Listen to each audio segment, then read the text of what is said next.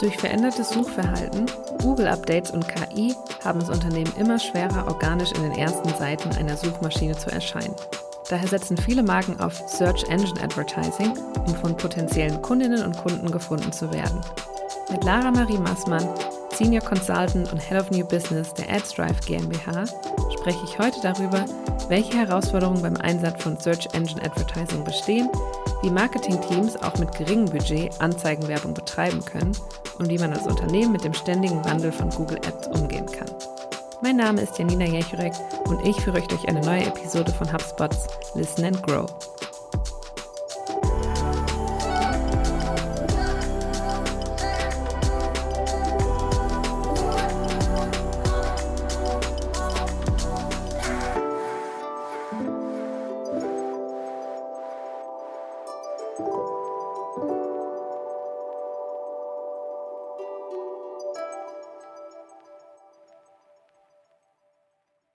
Hallo und herzlich willkommen zu einer neuen Episode von Listen and Grow. Heute mit mir im virtuellen Aufnahmestudio sitzt Lara Marie Massmann. Sie ist Senior Consultant und Head of New Business bei der AdsDrive GmbH. Hallo Lara. Hallo, schön, dass ich heute dabei sein kann. Ich freue mich auch, dass du da bist und wir wollen ja heute über das Thema Search Engine Advertising sprechen, vor allem auch im Hinblick auf B2B und was da so die aktuellen Herausforderungen sind und dann natürlich auch deine Insights vielleicht von euren Kundinnen und Kunden. Und zum Einstieg habe ich erstmal die ganz simple Frage, ob du noch mal kurz zu Verständnis erklären kannst, was verbirgt sich denn eigentlich hinter Search Engine Advertising oder SEA, wie wir das heute auch öfter mal abkürzen werden? Die Frage ist eigentlich gar nicht so trivial, wie man das vielleicht denken könnte. Ich glaube, als ich angefangen habe, das ist so zehn Jahre ungefähr, da gab es hauptsächlich Textanzeigen. Das heißt, im Kern steht ja SEA oder SEA für Search Engine Advertising, also Werbung in der Suche, in der Google-Suche, aber auch bei Microsoft Bing beispielsweise. Und da ist einfach die Sache, dass sich das auch ein bisschen entwickelt hat. Wir hatten am Anfang wirklich nur die Textanzeigen, das heißt, es gab das Keyword-basierte Advertising. Die Leute haben nach was gesucht und haben dann hoffentlich in den Suchergebnissen die Antwort gefunden. Und ganz oben, oberhalb der organischen Ergebnisse, sieht man dann ja immer die Textanzeigen, die eben auch bezahlt sind. Und ja, am Anfang hat man da erstmal gesagt, das ist SEA, das ist Suchmaschinenwerbung. Jetzt haben wir aber natürlich 2023 und es hat sich doch ein bisschen was getan. Und Google Ads ist jetzt mehr als das oder auch Microsoft Bing bietet mittlerweile mehr an. Das heißt, wir haben nicht nur die Textanzeigen, sondern wenn wir an Google Ads denken oder auch an Werbung bei Google, dann fällt, glaube ich, jedem auch sofort sowas ein wie Shopping-Anzeigen. Wir sehen aber natürlich auch Werbung auf YouTube. YouTube gehört auch zum ganzen Google-Universum. Das heißt, wenn man zum Beispiel Beispiel über Google Ads spricht, dann hat man tatsächlich mehr als jetzt das reine SEA, als die reinen Textanzeigen. Wir haben dann eigentlich ein ganz großes Universum, in dem wir auch Display-Werbung mitschalten können und Retargeting. Und man kann gar nicht so genau sagen. Der eine sagt, SEA ist für mich wirklich nur die Textanzeige. Viele fassen darunter aber auch die gesamten Werbemöglichkeiten über Google Ads und Microsoft Ads. Also das ist gar nicht so klar definiert, wie man vielleicht meinen könnte. Okay, gut, dann bin ich froh, dass ich die Frage nochmal gestellt habe zum Einstieg, damit wir jetzt auch wissen, über was wir heute eigentlich sprechen. Und jetzt hast du ja schon so ein bisschen die Entwicklung der Suchmaschinenwerbung angesprochen. Und ich schätze mal, das überträgt sich dann auch auf die Unternehmensbereiche, also auf B2B und B2C. War das dann auch quasi unterschiedlich? Also gab es da einmal, dass sehr vielleicht mehr von B2C genutzt wurde und jetzt geht es mehr in B2B oder siehst du da jetzt auch gerade so ein Ausgleichsverhältnis? Ich glaube, am Anfang war es relativ ähnlich, wie man Kampagnen gebaut hat. Also wir haben ja alle uns da verlassen auf die Textanzeigen und auf das Keyword-basierte Advertising, also Suche, Anzeige, relativ simpel. Und es hat sich mittlerweile aber so ein bisschen davon natürlich wegentwickelt.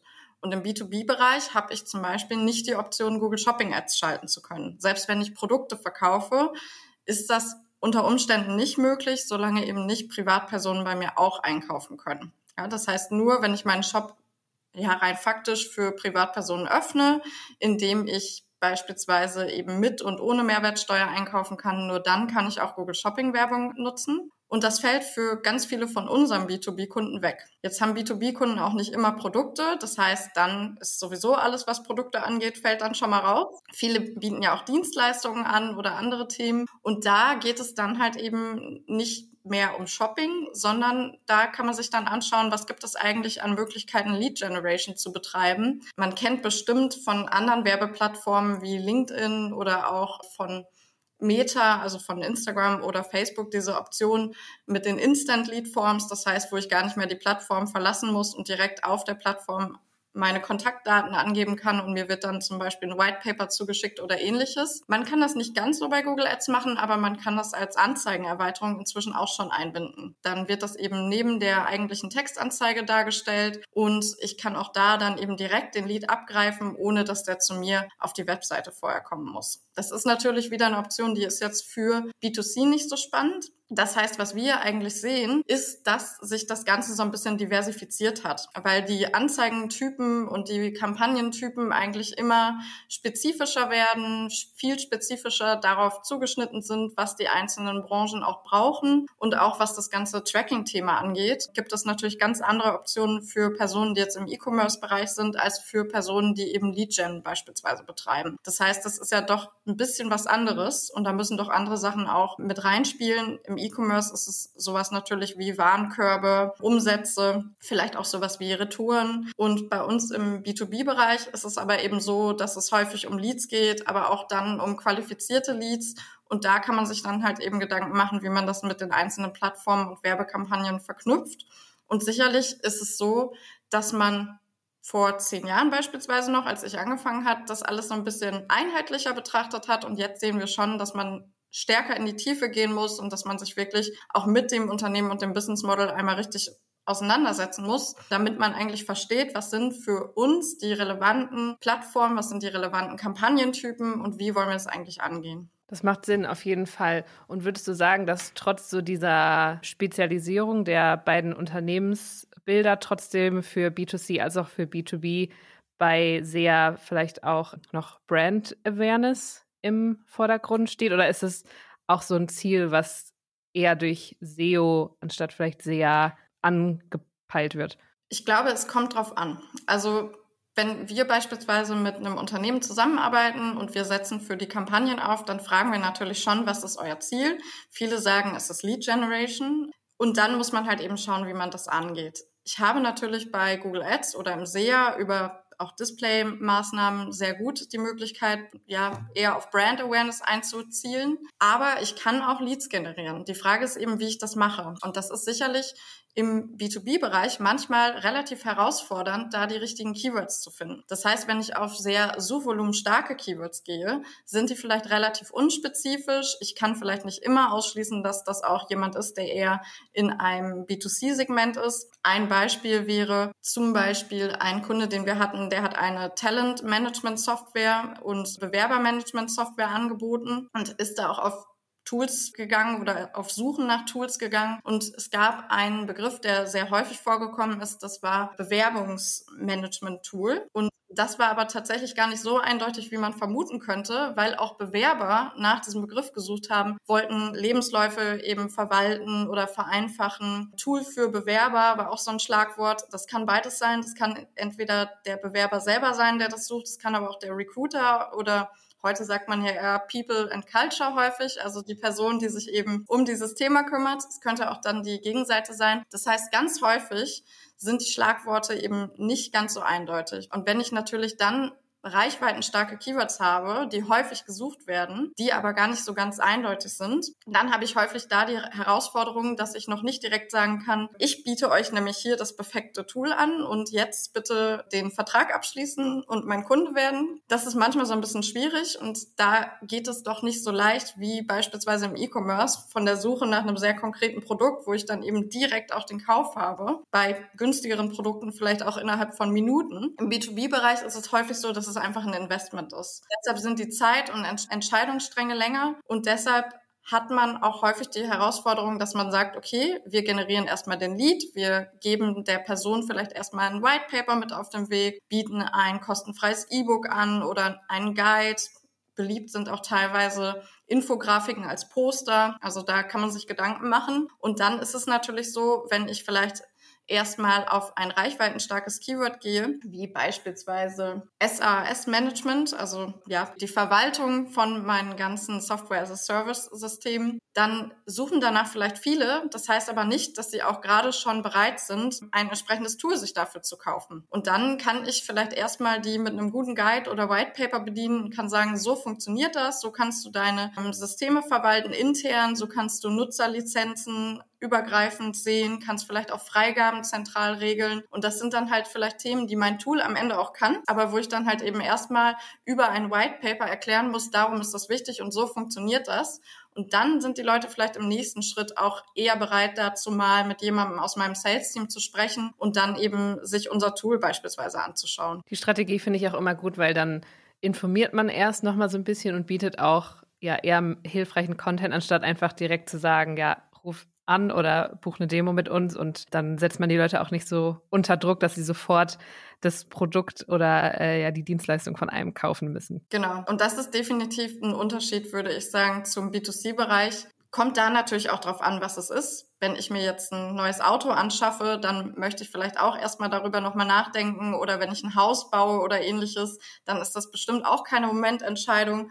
Aber im B2B sind wir einfach definitiv viel häufiger mit diesen längeren Entscheidungsprozessen konfrontiert. Und das ist definitiv ein Unterschied. Und jetzt hast du ja schon eine Herausforderung angesprochen von SEA, sowohl im B2B als auch B2C-Bereich, so die Keyword Recherche und dann dadurch auch die Ansprechung der richtigen Zielgruppe.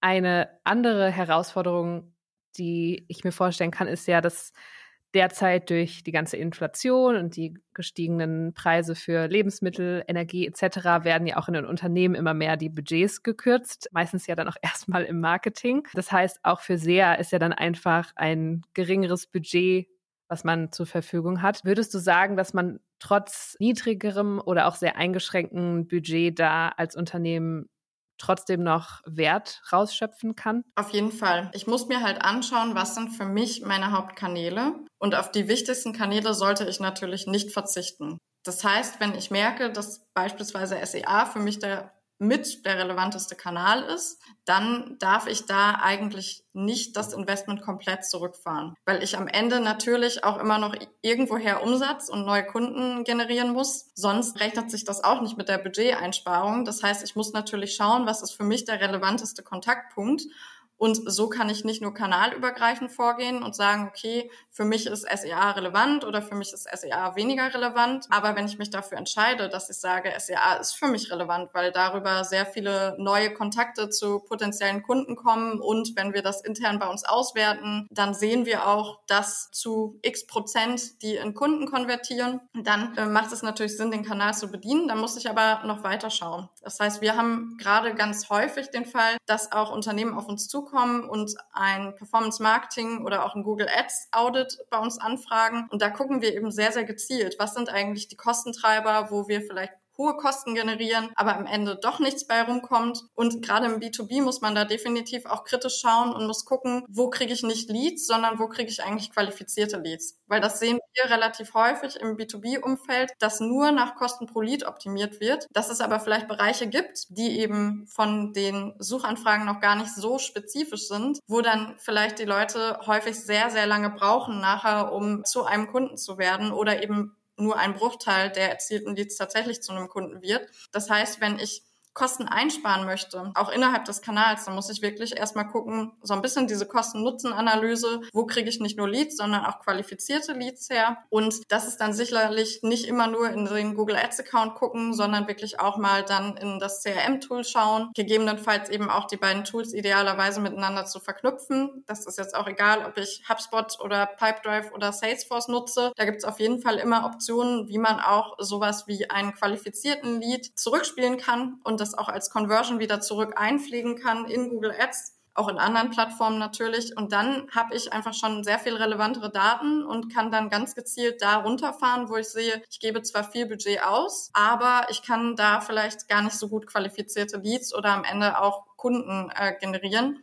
Und dann ist es, glaube ich, schon ein ganz guter Ansatz zu sagen, wir sparen erstmal da, wo es sich für uns nicht lohnt. Definitiv. Und ich glaube, was du gerade angesprochen hast mit, dass man mehr auf qualifizierte Leads geht oder sich generell auch einfach nochmal diese ganze Lead-Journey anschaut und so, dass man mehr weggeht von Volumen zu mehr ja, Qualität der Leads oder Value. Ich glaube, das kommt mehr und mehr im Marketing, weil wie du sagst, im, am Endeffekt schaut man ja doch darauf, was generiert dann mir auch den meisten Umsatz und da kann ich natürlich dann auch wieder mehr Budget reinstecken, wenn ich weiß, das funktioniert gut für mich. Ja, das deckt sich im Prinzip genau mit dem, was wir bei den Unternehmen sehen, mit denen wir zusammenarbeiten. Es hat vor einigen Jahren noch fast niemand darüber nachgedacht, ist das jetzt ein Lead oder ist das vielleicht auch ein qualifizierter Lead? Und gerade wenn ich sparen muss, dann ist das aber natürlich die erste relevante Frage. Und jetzt kommen eben doch definitiv immer mehr Unternehmen auf uns zu und sagen, wir brauchen eigentlich mehr Transparenz in Sachen Lead-Qualität. Wir sprechen es häufig auch an, muss man ehrlicherweise sagen, ja, weil wir natürlich am Ende für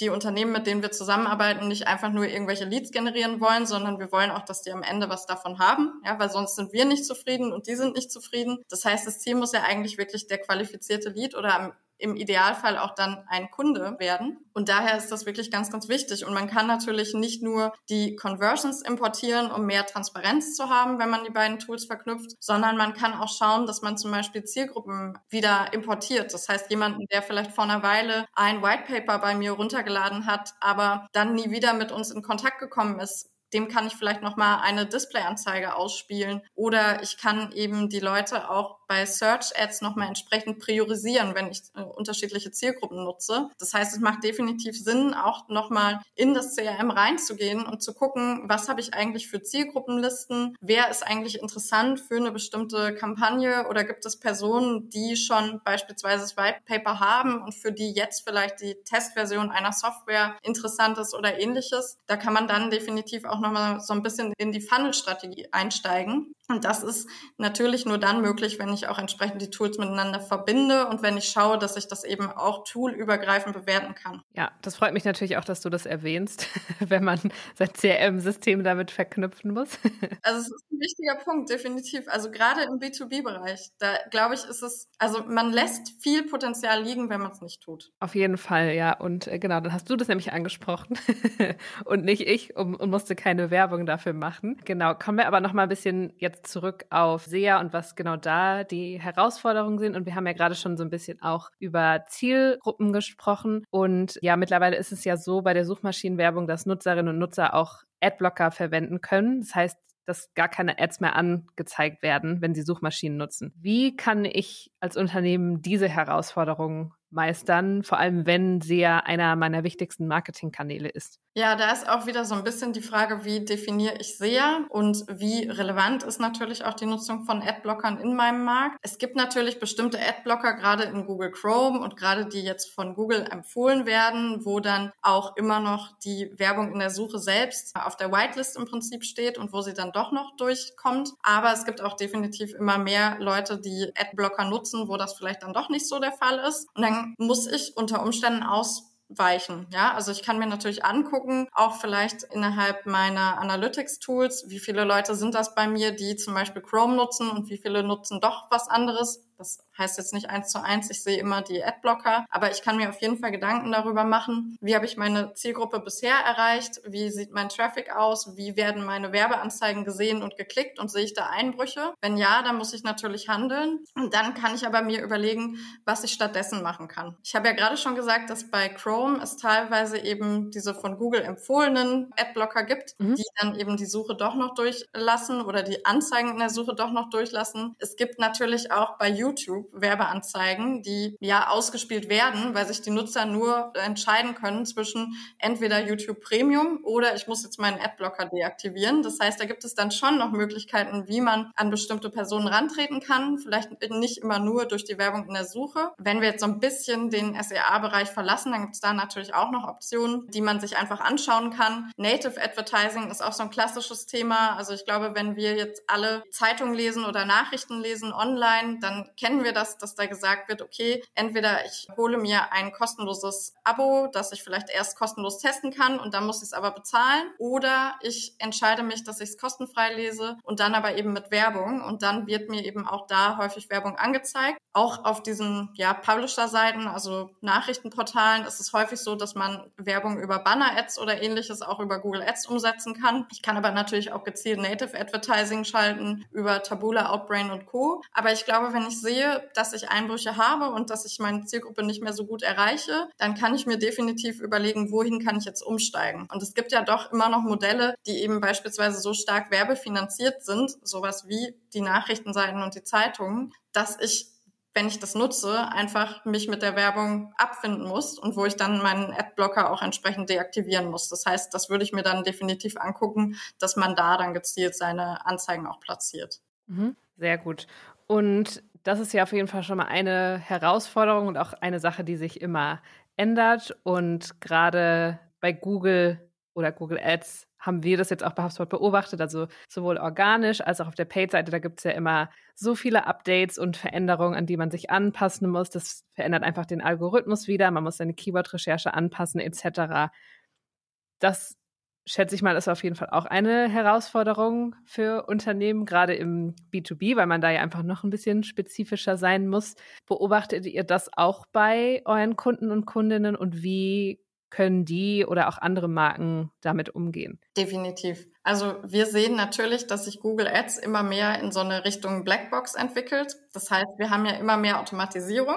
Das ist schön und gut, weil das an der einen oder anderen Stelle uns natürlich das Leben leichter macht und weil wir gar nicht mehr so viel vielleicht einstellen müssen. Wir haben aber auch eben deutlich weniger Kontrolle. Das heißt, das ganze Tracking-Thema und was ist eigentlich die Conversion oder die Zielaktion, auf die ich optimiere, ist gerade für die automatisierten Kampagnentypen natürlich extrem interessant und relevant. Und das gleiche ist das Thema Zielgruppensignale. Wenn wir jetzt über Performance Max zum Beispiel sprechen, was ja so der aktuelle Kampagnentyp ist äh, bei Google Ads, über den alle sich unterhalten, dann sehen wir bei B2B immer wieder, wenn wir dann kein gutes Setup haben. Das heißt, wenn wir vielleicht nur das Absenden eines Lead-Formulars tracken und nicht ist das am Ende ein qualifizierter Lead oder unqualifizierter Lead, dann passiert das relativ schnell, dass natürlich der Algorithmus darauf optimiert, möglichst viele günstige Leads einzukaufen, die aber häufig auch von geringer Qualität sind. Das sehen wir im B2B-Bereich schon als größeres Problem mit diesen automatischen automatischen Kampagnen. Es gibt aber natürlich auch dafür eine Lösung. Das heißt, wenn wir jetzt wieder über das Thema Verknüpfung mit CRM sprechen, dann sollte man definitiv festhalten und auch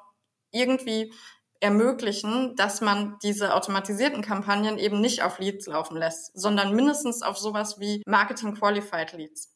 Das heißt, da kann ich mir Gedanken machen, mache ich eine automatisierte Lead-Qualifizierung anhand von bestimmten Kriterien vielleicht schon oder muss das tatsächlich ein äh, Mitarbeitender machen, der sich dann hinsetzt. Es ist natürlich gut, wenn man das relativ schnell an den Algorithmus zurückspielen muss. Das heißt, es wäre schon sinnvoll, sich einfach mal seine Leads anzuschauen und zu gucken, was macht bei uns in der Regel einen qualifizierten Lead aus und dann kann man das eben als die Conversion nutzen für diese automatisierten Kampagnentypen. Und da sehen wir schon, dass es dann auch deutlich besser funktioniert. Das andere große Thema, worauf eben diese Algorithmen sich berufen, sind die Zielgruppensignale. Und da ist definitiv auch ein Zielgruppensignal, wie zum Beispiel meine Kundenlisten oder die Liste der besonders qualifizierten Kontakte, die ich hatte, die ich dann wieder zurückspiele an Google Ads, ist ein besseres Zielgruppensignal als nur alle Leute, die auf meiner Webseite waren oder nur alle Leute, die das Lead-Formular abgesendet haben. Das heißt, auch da muss ich mir wieder Gedanken machen, was sind eigentlich so die relevantesten Sachen. Das ist im E-Commerce viel, viel trivialer, ja, weil ich relativ einfach über den Pixel zurückspielen kann. Der hat was gekauft und der eine hat was Teures gekauft und der andere hat was Günstiges gekauft. Das heißt, das wird eigentlich mehr oder weniger in Echtzeit eben übermittelt und ist dann auch schon klar. Und im B2B ist es halt nicht immer sofort so klar. Aber deshalb muss ich halt dann eben doch nochmal gucken, dass ich diese Informationen wirklich in meinen Account reinspiele. Sonst kann man mit diesen automatisierten Kampagnentypen aus unserer Erfahrung im B2B eher nicht erfolgreich sein. Also wenn ich wirklich nur auf die Leads optimiere und nur Zielgruppensignale, also Audience Signals für Performance Max nutze, die basierend auf Lead-Formular absenden oder vielleicht sogar nur basierend auf solchen Themen wie der hat die Webseite besucht oder der hat vielleicht eine Unterseite aufgerufen. Wenn ich nur das nutze, dann habe ich halt relativ schlechte Karten, weil das natürlich dann das ist, worauf die Kampagnen optimieren. Und es kann natürlich sein, dass jetzt meine Hauptzielgruppe, die jetzt wirklich die sind, an die ich ran möchte, schwerer zu überzeugen sind oder die, dass es schwieriger ist, an die ranzukommen, als jetzt an einen Studenten, der sich gerade mit dem Thema befasst und der sich denkt, ach, ich nehme das White Paper jetzt einfach mal mit und baue das in meine Uni-Präsentation ein. Und in der Regel ist es halt dann eben schon so, dass wir vielleicht sehen, dass die Kosten pro Lead steigen, aber dass die Kosten pro qualifizierten Lead, und das wollen wir ja eigentlich, dass die dann eben deutlich sinken, wenn man auf dieses Ziel auch gezielt optimiert. Weil letzten Endes ist es uns egal, wie viele Kontakte man in der Summe hat und wie viele Leads man in der Summe hat, wenn ich 50 Prozent davon eigentlich gar nicht für mich nutzen kann, weil die Leute sowieso nicht in meine Zielgruppe passen oder nicht zu meinem Produkt, zu meinem Service, dann brauche ich sie nicht. Und dann muss ich auch nicht Geld dafür investieren, um diese Leute halt eben teuer einzukaufen. Ich wollte gerade sagen, weil das ist ja eigentlich auch schade, wenn man so viel sowohl Zeit als auch monetäre Ressourcen reinsteckt, um ja, seine Zielgruppe zu erweitern oder die richtigen Kontakte anzusprechen. Aber wie du sagst, wenn ich das gar nicht analysiere oder mir einfach auch genauer ein anschaue, wer sind denn überhaupt meine Leads und passen die überhaupt zu meiner Zielgruppe oder zu meiner Buyer-Persona, die ich habe, dann ja, ist es ja quasi eigentlich auch rausgeworfenes Geld. Definitiv. Und da sind wir dann wieder beim Thema Sparen. Ja, also das sind definitiv auch die Einsparpotenziale, weil lieber habe ich 10 qualifizierte Leads als 50 unqualifizierte Leads oder 50 Leads in Summe, von denen ich halt mit 40 nichts anfangen kann. Also das kann ich mir dann definitiv einsparen und äh, kann mich so einfach viel, viel besser fokussieren natürlich. Auf jeden Fall. Und ja, jetzt haben wir ja schon ein bisschen angesprochen, einmal die Kosten, dann Adblocker, die richtige Zielgruppe erreichen oder auch qualifizierte Leads zu generieren. Gibt es denn sonst momentan oder auch vor allem vielleicht auch in diesem Jahr eine Herausforderung, die ihr gerade ganz stark beobachtet im SEA, vielleicht auch durch die Erfahrung von euren Kundinnen und Kunden? Also ich muss sagen, es sind schon hauptsächlich die Themen, die wir so ein bisschen angerissen haben. Also eine Herausforderung ist definitiv immer die richtigen Keywords zu identifizieren. Das ist nach wie vor eine Herausforderung, weil die ganz super gut passenden Keywords, die eins zu eins das beschreiben, was mein Produkt oder meine Dienstleistung kann, die suchen in der Regel zehn Leute pro Monat. Und das ist natürlich nicht besonders viel. Das heißt, das ist immer so Herausforderung eins. Die wird sich wahrscheinlich auch über die Jahre nicht so stark verändern. Dann ist aber aktuell definitiv mit die größte Herausforderung dieses Blackbox-Thema, weil ich früher noch relativ manuell justieren konnte und vielleicht mir doch nochmal manuell Sachen anschauen konnte. Selbst wenn ich jetzt mein CRM nicht verknüpft habe, sondern nur mit UTMs oder ähnlichen Parametern arbeite, die ich dann in irgendwelchen Berichten wieder sehe, dann konnte man auch manuell noch relativ gut sagen, aha, weil ich diesen Parameter implementiert habe, sehe ich jetzt in meinem Bericht im CRM, der kam über dieses oder jenes Keyword, jetzt kann ich manuell nachjustieren und da vielleicht die Gebote senken, das Keyword pausieren, wie auch immer. Oder andersrum, wenn es natürlich ein qualifizierter Lead war, dann würde es eher erhöhen. Das heißt, da konnte ich noch relativ gut manuell nochmal Auswertungen machen und manuell nachjustieren. Das kann ich jetzt aber eben, ja, nach und nach nicht mehr so gut. Das heißt, ich muss mich irgendwie mit dieser neuen Welt auseinandersetzen. Ich muss definitiv auch schauen, was das ganze Thema First-Party-Daten äh, angeht, was wir natürlich irgendwo mit dem CRM schon haben. Es ist aber häufig auch leichter zu erfassen, jemand ist bei mir im CRM und ich sehe vielleicht noch über die G-Clit-ID, dass der von Google kam und dann kann ich das an Google zurückspielen. Da habe ich schon teilweise bestimmte Herausforderungen, manchmal nicht mehr so sehr, die das ganze Thema Tracking und Cookie-Blocking an gehen. Ja, das ist Teilweise ist es auch ein Vorteil. Das heißt, wenn ich mir meine CRM-Daten gut anschaue und eben diese UTM-Parameter oder G-Clit-Parameter aktiviert habe, dann kann ich teilweise da auch so ein bisschen von profitieren. Aber nichtsdestotrotz ist sicherlich das Tracking-Thema auch eine der größten Herausforderungen, die aber so alle betrifft. Ja, wo entwickelt es sich hin? Ist das clientseitig überhaupt noch möglich oder müssen wir alle eben auf serverseitige Lösungen setzen? Aber ich glaube, gerade in einer Welt, in der eben diese Third-Party-Daten doch irgendwie schwierig schwierig werden, ist es halt eben umso wichtiger, sich auf die eigenen First-Party-Daten zu berufen und auch darauf zu schauen und eben meine Daten so ein bisschen selber in die Hand zu nehmen. Und gerade im B2B können wir davon nur profitieren. Ja, weil ich da einfach nicht dieses hat gekauft für 100 Euro oder hat nicht gekauft. Diese Entscheidung ist nicht so schnell. Und deshalb ist es umso wichtiger und ich glaube, das ist was, wo jetzt wirklich die Leute auch teilweise in die Analyse gehen sich die eigenen Daten eben stärker angucken, auch verstehen, Lead Funnel besser zu verstehen. Wir haben jetzt auch für einige Kunden Systeme entwickelt, wo wir sagen, okay, wir spielen als Conversion zurück A-Lead, B-Lead oder C-Lead. Also gar nicht mehr nur, das ist ein Lead, sondern basierend auf bestimmten Kriterien, die wir vorher ausgewertet haben. Also wenn man mal schaut einfach in seine Daten, was macht eigentlich jemanden, der für uns schon gut geeignet ist, aus? Hat der schon E-Mail-Adresse und Telefonnummer angegeben? Hat der eine bestimmte Funktion oder einen bestimmten Jobtitel? Was macht eigentlich die Person aus? Und dann kann ich eben damit arbeiten, dass ich sage, okay, basierend auf dem, was ich in meinen Daten sehe, ist das eine ein A-Lead. Der ist mir vielleicht im Schnitt, ich weiß nicht, 100, 200 Euro wert und den kann ich auch für 100, 200 Euro einkaufen. Es gibt aber auch die C-Leads, wo vielleicht die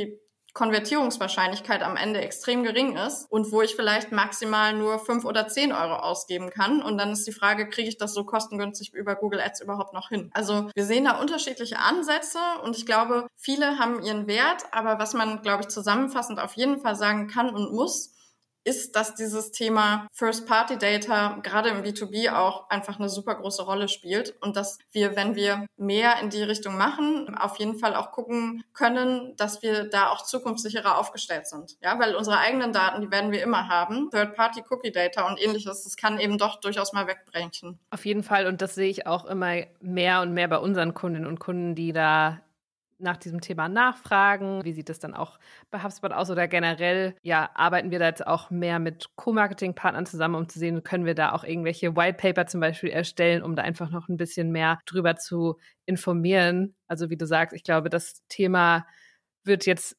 mehr und mehr relevant. Und es ist jetzt nicht ganz Google Ads, aber wenn ich eben diese Instant Lead Formulare nutze, auch teilweise auf LinkedIn, dann habe ich das ganze Thema Pixel Tracking nämlich auch schon nicht mehr. Ja, weil dann nämlich die Kommunikation ja im Prinzip direkt zwischen meiner Werbeanzeige und meinem CRM passiert. Das heißt, der ist dann in meinem CRM automatisch drin, wenn ich das verknüpft habe. Bei Google Ads funktioniert es eben mit der Extension auch entsprechend. Das heißt, das ist wirklich was, wo man sich eben Gedanken machen kann, dass man erstmal diesen Schritt einmal überspringt. Heißt natürlich nicht, dass ich das immer so machen sollte, weil ich habe natürlich eine andere Form der Werbewirkung, wenn derjenige mal auf meiner Webseite sich anschaut und umschaut und wenn der da einfach mehr Informationen zu mir und meiner Brand bekommt. Klar, das ist immer noch mal so ein bisschen die Krux daran, aber ich glaube, dass wir wirklich aufpassen müssen, dass wir uns nicht zu hart auf diese Third-Party-Daten eben verlassen und wie du auch meintest, das ist was, da muss man jetzt einfach aufklären, muss sich darüber Gedanken machen, dass man da eben auch auch dann eine zukunftssichere Strategie definitiv hat. Ja, und ich sehe schon, da können wir wahrscheinlich nochmal eine gesonderte Episode dazu machen, wenn es soweit ist, auf jeden Fall. Aber ja, erstmal vielen Dank für deine Zeit und die ganzen Einblicke, die du gegeben hast. Sehr gerne. Das hat mir auf jeden Fall auch sehr viel gebracht und ich fand es auch super spannend, nochmal so ein bisschen über die Lead-Qualifizierung zu hören, weil ja, das ist auch einfach ein Thema, was bei uns bei HubSpot natürlich auch super interessant ist und ich glaube generell für jeden, der im Marketing arbeitet. Definitiv. Also ich glaube, wenn sich jemand unter den Zuhörerinnen und Zuhörern noch nicht darüber Gedanken gemacht hat und im B2B Werbung schaltet, dann ist das definitiv was, was man als nächstes Projekt angehen sollte. Ja, und da hast du jetzt ja auf jeden Fall schon auch ein paar sehr gute Tipps gegeben. Vielen Dank auf jeden Fall und danke auch an alle Zuhörerinnen und Zuhörer. Und wir hören uns beim nächsten Mal, bei der nächsten Episode. Bis dann. Tschüss. Tschüss.